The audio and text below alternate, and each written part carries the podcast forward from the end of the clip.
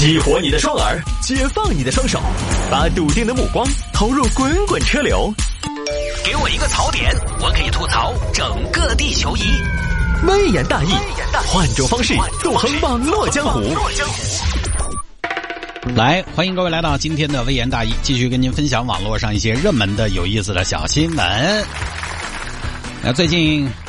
从周一开始到今天啊，三天的时间，如果大家在下班的时候，或者说呢，在家里边都听了微言带的话呢，你会发现啊，除了疫情之外呢，可能最近一段时间都没有什么别的有意思的小新闻。疫情这个新闻呢，也不能说它有意思，就是确实对我们来说呢是非常重要。最近大家可能都在关注，那也是因此呢，所以有很多有意思的小新闻，最近通过我们的各个媒体呢都没有报道出来。呃，也确实，媒体现在所有的注意力也都放在了新冠肺炎疫情的身上，所以呢，最近一段时间我们的微言大义的时长呢有所缩短。下周能不能回到以前的这个节目的时长？我们还要视情况而定，因为现在这个疫情的发展，接下来会是一个什么样的走向，会是一个什么样的趋势？不管是我们普通老百姓也好，还是我们的专家也好，他们都是在根据一个现有的资料来进行分析。那么接下来这个疫情会不会有什么变化？会不会有什么新的突变？都还要走一步看一步。当然，还是那句话啊。团结、紧张、严肃、活泼，是我认为我们普通老百姓对待疫情最好的办法。全国人民保持步调一致，在家好好待着，少出门，出门戴好口罩，不聚集，消好毒，勤洗手，差不多这就是我们现在能做的。严肃的对待它，同时呢又放松心情，该复工的就好好站好自己的那班岗，我觉得就够了。啊，这儿一眨眼呢，就是二月十三号了。这儿呢，先跟大家做一个提醒。那这两天呢，大家可能慢慢的在成都，除了今天吧，前几天都能感受到一点春暖花开的样子了。好多朋友呢，也是按捺住了自己要晒太阳这个心情，都在家里边待着。我们真的希望新冠肺炎疫情能够尽快的过去，让我们好真的迎来一个春暖花开的季节。二月十三号了，但是呢。根据前两天的这个最高温度来看的话，好像慢慢进入到春天。但是接下来从明天开始，全国会受到一波强冷空气的袭击。在受此影响之下呢，我们成都从明天开始也会开始慢慢降温。到后天呢，会去到一个最近的一个温度的低点，最高温度大概只有八度左右，那么最低温度呢也在五度左右，它就不存在什么太大的温差，就是整天都很冷。所以呢，提醒大家这两天一定要照顾好自己的身体。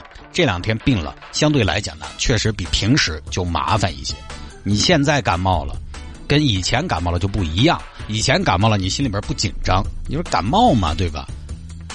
人人生自古谁无谁无感冒，都得感冒。但是这两天你感冒了，就相对来讲麻烦，家里边人也搞得紧张，所以一定要出门的朋友或者在家待着的朋友，一定要做好保暖工作。今天二月十三号听重播的话呢，就是二月十四号了。那么从武汉一月二十三号那一天宣布封城到现在，其实已经都过去二十二天了。一月二十三号那天呢，刚好也是大家放假前的最后一个工作日，所以这不知不觉就是休息休假都休了二十一天了。其他地方不太清楚，成都来说呢，这周还是没怎么上班的。就不清楚下周的成都会是一个什么样的状况。这两天出门的朋友，你都发现成都的交通依然是非常非常畅通。今天在，呃，我的微信上都有听众在说，说在三环路上可以定速跑一百，跑了十多公里，就这么畅通。而且接下来呢，咱们成都还是四川，今天刚刚在下午的时候发布了一个新的通知，就是各各个学校在二月底之前是不开学的。就是整个二月是不开学的，所以各位在家陪孩子上网课的家长朋友们，网课看来还得继续上起走。那今天早上起来呢，可能有些朋友也被一个数字吓到了，就是昨天湖北的新冠肺炎确诊病例达到了一万四千八百四十例，在连续几天的确诊病例减少的情况下，昨天突然确诊了一万四千多例。很多朋友早上起来可能揉了揉惺忪的睡眼，一看这个数字，倒吸了一口凉气。确实呢，因为我每天早上是要上早班编新闻的，这段时间的重点呢就是每天这个数据。我编了这么多天新闻，大概我知道，就是官方媒体他们在发布消息的时候，大概一个节奏和时间节点。那么人民日报的官方微博基本上之前几天都是在七点之前，早上七点之前，他就会首先公布湖北的确诊病例。他人民日报的顺序一般是这样的：早上七点前公布湖北的确诊病例，然后早上八点左右公布全国新增确诊病例，接下来才是全国各地的确诊病例。大概在上午的九点、十点左右，应该能看到四川的新增确诊病例数据。大概在将近中午的时候呢，我们可以看到成都新增的确诊病例，他们出现在哪些区啊？哪些节点？但今天早上这个编新闻呢，我一直就在等湖北的数据出来，想把它放到七点的新闻里面，但是一直都没有等到。很多网友都在网上催，我看啊，在人民日报的官方微博下边留言，因为每天最早公布这个的是人民日报，很多网友都在网上催，怎么还不更新？一直到了今天早上的七点五十五左右，人民日报才把今天的湖北新增病例公布了出来，确诊病例一万四千多例。但是哈，这个一万四千多例呢，我这要说，并不代表这个病毒它的传染性增强了，或者说呢，在这么多天之后，还是有一万四千多新增的病例，也不代表最近的严厉的防控措施是没有用的。为什么湖北确诊病例昨天增长了一万四千多例？是因为湖北从今天起会把临床呃临床诊断病例数也纳入到确诊病例数里面。什么意思？之前临床诊断病例数都在疑似病例里面。以前啊，大家这段时间可能都知道了，有一个什么呢？有一个核酸检测试剂盒。那么之前的确诊呢，它都需要这个核酸检测盒，但是呢，供应商有很多家，每个厂商质量不一样，精准度不一样，效率也不一样，它的核酸检测盒的检测是有一定的局限性的。那天我看新闻，一加一中国工程院副院长、中国医学科学院院长王晨老师他就说了，核酸对于真实病例的检测率不超过百分之三十到百分之五十，因为那个质量不一样，精准度不一样，效率也不一样。所以这两天呢，成都有个确诊病例，前面四次核酸检测都是阴性，但是他有什么呢？他有流行病学史，他是密切接触史，她的老公在二月二号也检测为阳性，那他就是密切接触者。后来，这名女士开始发热，症状已经出来了，赶紧隔离观察。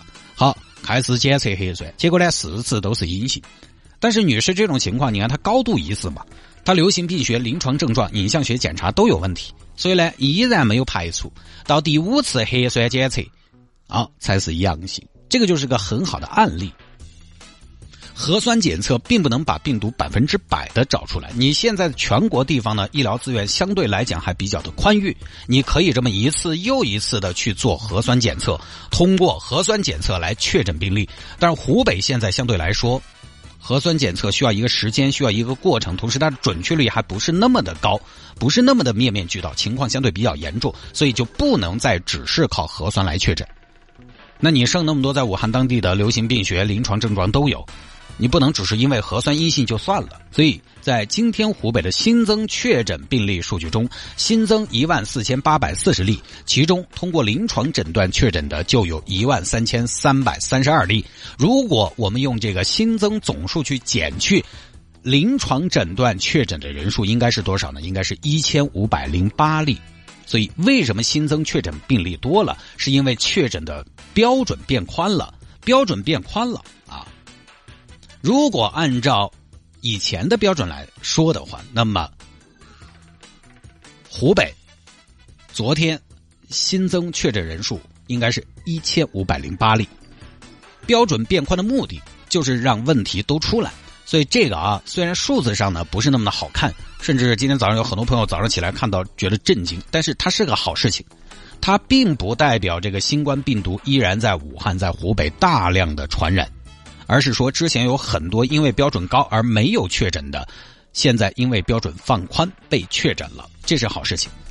其实现在我们在湖北之外的朋友，我们的生活总的来说呢，除了不晓得接下来几个月收入如何之外，我们的行业如何之外，我们的公司还在不在之外，其他的在屋头嘛吃吃喝喝影响不大。但是我们在外面的朋友，我们会担心就是什么呢？不知道湖北到底是个什么情况。你一天天确诊的病例在下降，但网上又有很多的求助涌现出来。现在呢，就是数据它会怎么样？它更加接近真实的情况。确诊患者多了，也才能接受更加规范的治疗。所以呢，大家也不能只看数据，有时候还是要分析一下数据。啊，如果按照以前的标准的话，那么刚才我说了，昨天湖北的确诊病例应该是一千五百零八例，可能数据会很好看啊，让大家在数据上觉得宽心。但是我们之前看的那些数据其实是有一定的失真的。现在随着湖北省武汉市的这个收治能力的加强，确诊效率的提高，都确诊了。现在咱们四川这边还有医护人员在往那边派，不怕多确诊，怕的是漏掉。所以这个消息是坏消息还是好消息，就看你怎么看。不多说了啊，就每天因为我起床起的最早嘛，所以我是朋友圈最早醒来的那群人。当然，有一些朋友可能我起床的时候他都还没睡，那个不算啊。就是睡下的人，我是起的最早那群人。我觉得虽然我睡不到懒瞌睡，但是这么多年我有点好。我安慰一下自己，哪点好？我比大家普遍早一个多小时知道这个世界一夜之间发生了什么。我这一个多小时我可以消化一下。我可以得出一个我能做出的相对缜密一点的结论，认真一点的结论。我今天等到上午九点多，我就看到朋友圈里边很多朋友在转发湖北新增确诊病例上万的消息，里面有很多的疑问，呃，带着很多的惊恐，带着一种难以置信的语境。